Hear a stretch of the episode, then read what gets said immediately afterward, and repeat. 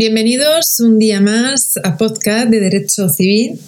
Espero que estéis todos bien y que estéis llevando, bueno, pues este aislamiento de la mejor manera posible. Eh, sobre todo que estéis motivados, ¿no? que estéis motivados para seguir formándoos, para seguir adquiriendo conocimientos y para seguir aprendiendo y aprendiendo de muchas cosas y entre otras de derecho. Bueno, pues iniciamos el podcast de hoy con la lección 19 titulada Dinámica del Derecho Subjetivo. En esta lección veremos en primer lugar el nacimiento y adquisición de los derechos subjetivos Luego veremos las modificaciones del derecho subjetivo. En tercer lugar, la transmisión de un derecho subjetivo. En cuarto lugar, la extinción de los derechos. Y por último, la renuncia de los derechos subjetivos.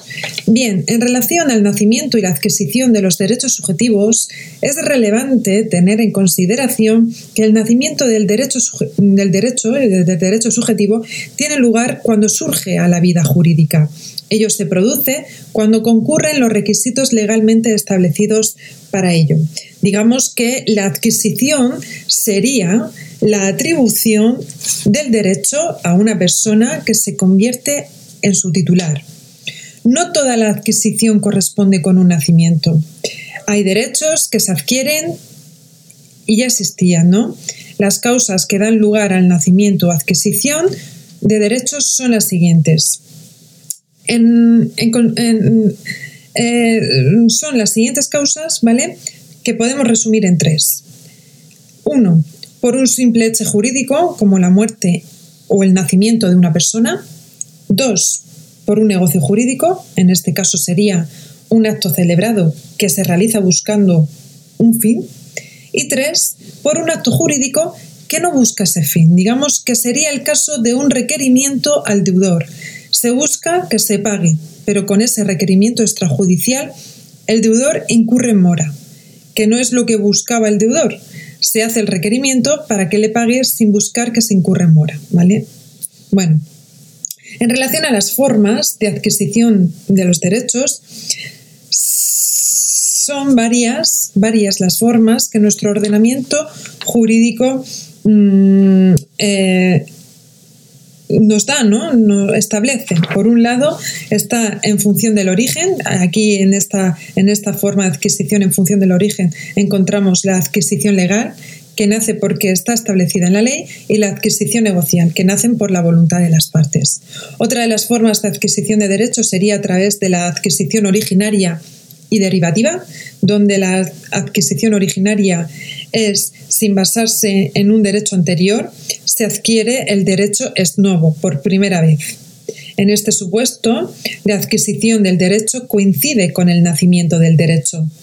No trae causa de un titular anterior. Por ejemplo, con el nacimiento de la persona nacen los derechos de la persona. Ocupación que tiene lugar con respecto a la caza y la pesca también sería otro ejemplo. Cuando se pesca algo se transmite la propiedad en ese momento.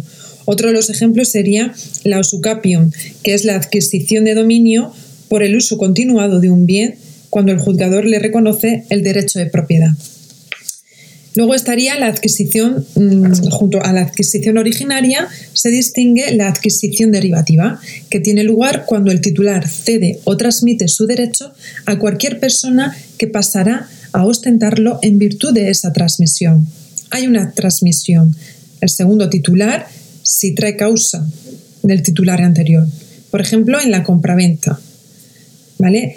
Em, principalmente nuestro ordenamiento jurídico distingue en tres tipos, mm, dos tipos, mejor dicho, de adquisición derivativa.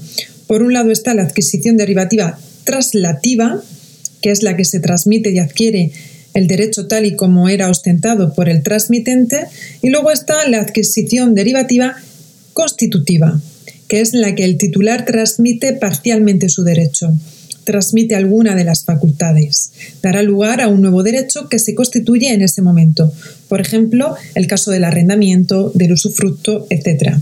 ¿Cuáles son las consecuencias de la adquisición derivativa? Bueno, pues por un lado, que el derecho se adquiere con las mismas limitaciones que tenía en las manos del transmitente. Por otro lado, eh, que si el título es transmitivo resulta ineficaz. La adquisición también devendría ineficaz, es decir, si se transmite un título ineficaz, la adquisición también lo será.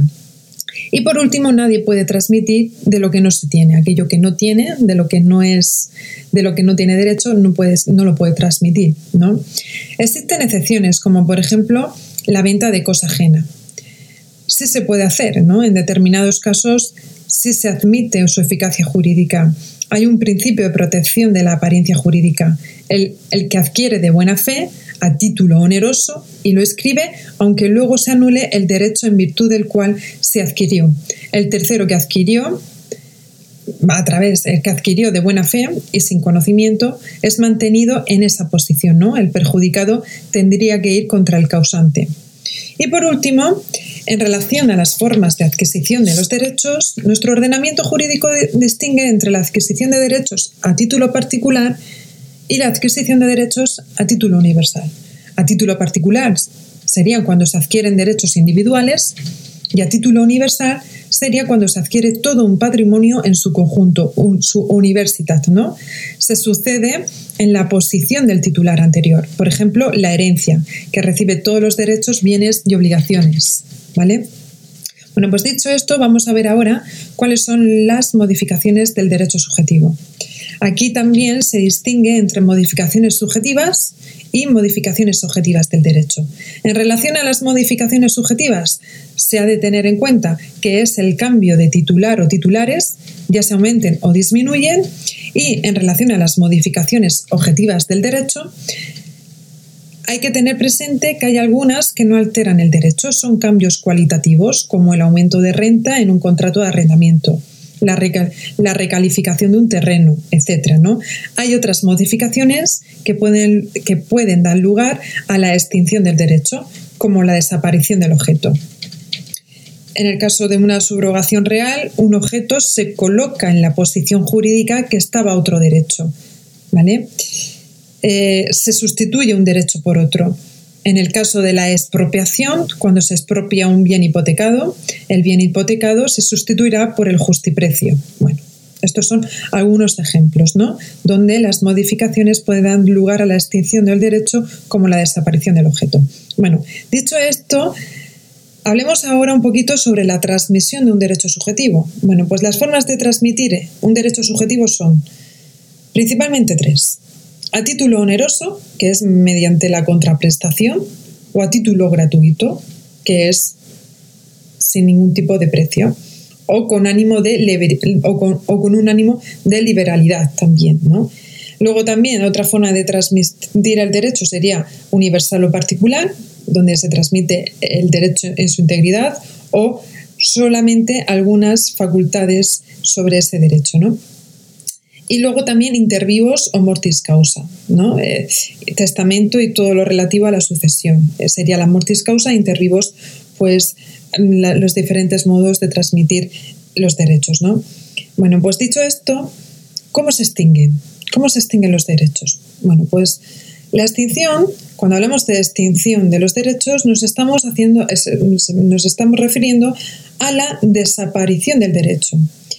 Y esta desaparición se puede producir por múltiples, por múltiples causas, es decir, por su cumplimiento, por la destrucción de la cosa, en el caso de derechos reales, por muerte del titular, cuando es de carácter personalísimo, en el caso del usufructo, derecho a alimentos, renta vitalicia, y por el transcurso de plazo de vida del derecho, ¿no? como puede ser un arrendamiento.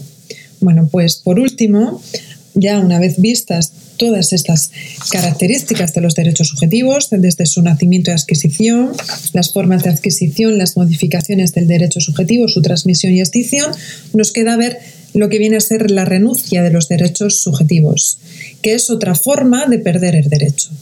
Consiste en un acto por el cual el titular abandona voluntariamente el derecho o hace dejación, no lo transmite a otra persona. En principio, Digamos, el principio general establece que la renuncia tiene que ser expresa, manifiesta y no puede ser tácita. ¿Cuáles son los límites que marca nuestro legislador civil, el, ordenamiento jurídico en relación a la, renuncia? Pues los límites son, 1. No es posible la renuncia libre respecto a las potestades. Solo puede renunciarse a potestades por causa justificada o tasada legalmente. 2. La renuncia no puede contrariar ni el orden ni el interés público, ni tampoco la moral, evidentemente. Así lo establece el, párrafo segundo del artículo 6 del Código Civil. El orden y el interés público son conceptos que se determinan causísticamente, ¿vale? Se pueden entender como la paz social o bien el conjunto de valores y principios fundamentales del ordenamiento jurídico o del ordenamiento constitucional, ¿vale? Tres, cuando se perjudique a un tercero con esa renuncia. Ese es otro de los límites de la renuncia. Por ejemplo, la renuncia del deudor al derecho por el cual el deudor se, se insolventa o pierde patrimonio y así no tiene que hacer frente a, frente a su obligación, perjudicando al acreedor. Y cuarto, cuando lo prohíbe la propia ley. Hay determinados derechos irrenunciables, ya lo hemos visto, ¿no? La ley de arrendamientos urbanos establece un periodo mínimo de arrendamiento en favor del arrendatario, que es ese, eh, ese periodo de cinco años, en el caso de vivienda es un derecho irrenunciable. La renuncia no puede contravenir norma legal. Se entiende que, es imperativa. Y otro ejemplo serían los derechos de la personalidad, que lo vimos ya en las lecciones anteriores. Bueno, pues dicho esto, damos por concluida la lección de hoy. Como habéis visto, es una lección pues muy, muy reducida en contenido, pero también muy importante, ¿no? La dinámica del derecho subjetivo, que viene eh, que hay que tener, por supuesto, en relación, pues con, que tiene, guarda una gran relación con la lección 18 y también con la, con la lección que veremos eh, a continuación en el siguiente podcast en relación a la lección 20 sobre el ejercicio de los derechos. ¿no? Están todas unificadas. Lo que pasa que en vez de darlo todo en una misma lección, me ha parecido más cómodo eh, ir haciéndolo por, por, cápsulas, ¿no? Por, secciones. Bueno, pues espero que eh, hayáis disfrutado con este podcast y que, bueno, pues habéis, hayáis completado también vuestros apuntes de derecho y enriquecido vuestros conocimientos, que como ya os vengo diciendo, es lo que nos da una total independencia y seguridad en la vida.